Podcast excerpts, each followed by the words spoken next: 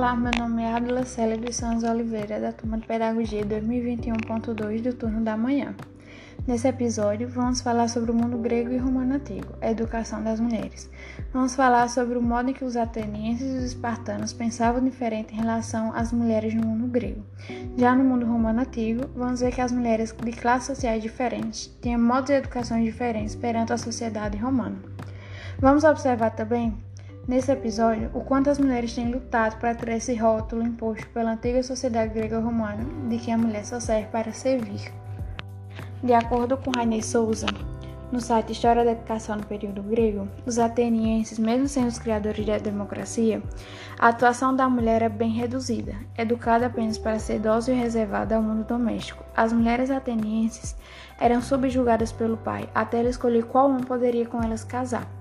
Após o matrimônio, a sobrevivência feminina era destinada ao marido. Mesmo após as reformas políticas, as mulheres não participavam das questões políticas, por serem consideradas inaptas para esse tipo de tarefa. A mulher não recebia qualquer educação formal, mas aprendia os ofícios domésticos e os trabalhos manuais com a mãe. A mulher era sempre considerada inferior ao homem. O grande filósofo Platão dava todos os dias graças aos seus deuses por ter nascido homem e não mulher, livre e não escravo. A mulher ateniense quase não aparecia em público e tinha papel de pouca importância na vida social. Encerrada no gineceu, entre suas escravas, distribuía-se a lã para fiar, tecia ela suas próprias roupas e não se juntava aos homens em suas reuniões, saindo apenas para as festas religiosas. A jovem na família recebe instruções rudimentar, cozinhar, bordar, cozir e cantar, e casar-se também conforme a vontade do seu pai. A mãe de família é completamente sujeita a seu marido.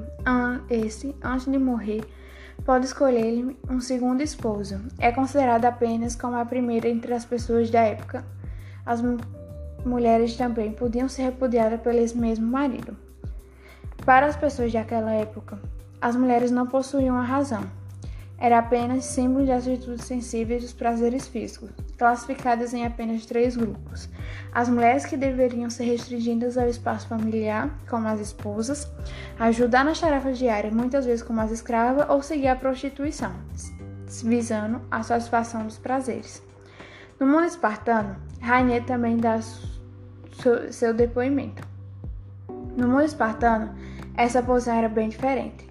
Reforçando seu caráter militar, os espartanos acreditavam que a mulher deveria ser fisicamente preparada para que pudesse dar origem a indivíduos aptos para compor o seu exército. Por isso, era comum que essas mulheres se dedicassem tanto à disputa de jogos e outros tipos de atividade esportiva. Além disso, podiam controlar suas finanças domésticas e participar das reuniões públicas ligadas à vida política espartana. No Só Pedagogia, as mulheres na Roma antiga ele via de outra maneira. As mulheres, independente da classe social a que pertenciam, eram educadas para serem esposas e mães. Era responsabilidade das mulheres a administração da casa, dos escravos e a criação dos filhos. Em hipótese alguma, poderia participar das decisões políticas da sua cidade. Além disso, deveria, deveria ensinar suas filhas a arte de fiar, tecer e preparar sua própria comida. As mulheres mais pobres podiam trabalhar ao lado de seus maridos ou administrar seu próprio negócio enquanto solteiras. Mulheres de condição inferior, como as escravas e as libertas, tinham a hipótese de casar com amor, critério pouco valorizado nas classes superiores, e de manter a sua liberdade junto a seu marido, porém, faltava-lhe todas as suas garantias e direitos, bem como a de seus filhos. Existia ainda um grupo de mulheres virgens que dedicava toda a sua vida a zelar pela chamada Sagra de Festa deusa do fogo. As vestais, como eram chamadas, deixavam suas famílias entre 6 e 10 anos de idade para passar aproximadamente 30 anos vivendo no seu templo, sem que pudesse se casar. Para as mulheres, porém, a educação era voltada a preparar seu papel de esposas e mãe. Mesmo, mesmo se depois, gradativamente, a mulher tenha conquistado a maior autonomia na sociedade romana. O ideal romano da mulher essa é fiel e operosa. Atribui a ela também um papel familiar educativo. A mulher em Roma era valorizada como manter a educação dos seus filhos, confiando-se os pedagogos e mestres. Diferente, entretanto, é o papel do seu pai, cujo era destinado a formar o futuro de sua família. Essa forma jurídica deu lugar a outra, intitulada Sine Manu, onde a mulher continuava sob a tutela do seu pai ou seu tutor. Os bens que deixavam de pertencer não podiam receber as heranças, e em caso de divórcio, o dote não ficava totalmente para o seu marido. De acordo com Maristela Hempel e o livro da História da Vida Privada, a sociedade grega romana, as mulheres eram totalmente excluídas da política. Para todos da época, as mulheres não possuíam razão e não eram consideradas cidadãs, não possuindo direito de interferência. As meninas da Roma antiga sempre tiveram consigo o pensamento de que o casamento era o objetivo mais importante. Por meio desse interessante exemplo, podemos notar que a hierarquização das duas civilizações não trata de forma coerente as peculiaridades de cada cidade-estado. Na verdade, esses critérios de melhor ou pior acabam simplesmente reproduzindo aquilo que se aplica aos valores de quem observa cada uma das antigas cidades gregas. Dessa forma, devemos perceber que as diferenças de cada uma das culturas concebidas na Grécia Antiga não tem nada a ver com esse tipo de parâmetro compreensível. Na Grécia e na Roma, era considerado normal uma mulher fosse parir o seu bebê. Se a criança fosse menina, ela seria abandonada, e se fosse menino, o pai pegaria a criança e mostraria perante a sua sociedade o seu primogênito.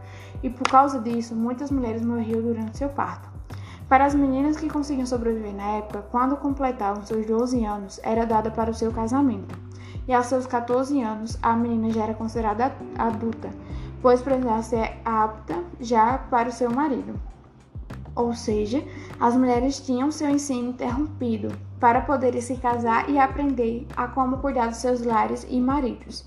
Naquela época da sociedade grega romana, as mulheres eram vistas como mulheres de prazeres ou donas de casa, ou até mesmo muitas delas sofriam caladas, pois para a sociedade era inadmissível uma mulher ter mais palavra que um homem, no qual era considerado o homem da família ou dono do lar. E quando as mulheres tentavam ter voz ativa na sociedade, como por exemplo pedir o seu divórcio, era totalmente repudiada por aquele ato. Para eles, a mulher era uma grande criança da qual se deve ter mais cuidado, pois seu dote era o maior.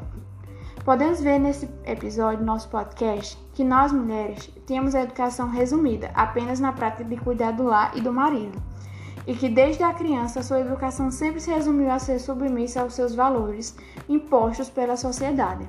Vendo dos tempos atuais, descobrimos o quanto mulheres que pertenciam à sociedade grega romana sofriam, pois nunca tiveram sua voz ativa perante o mundo, e todas as suas atitudes que eram contraditórias naquela época para sua sociedade se tornavam repudiadas.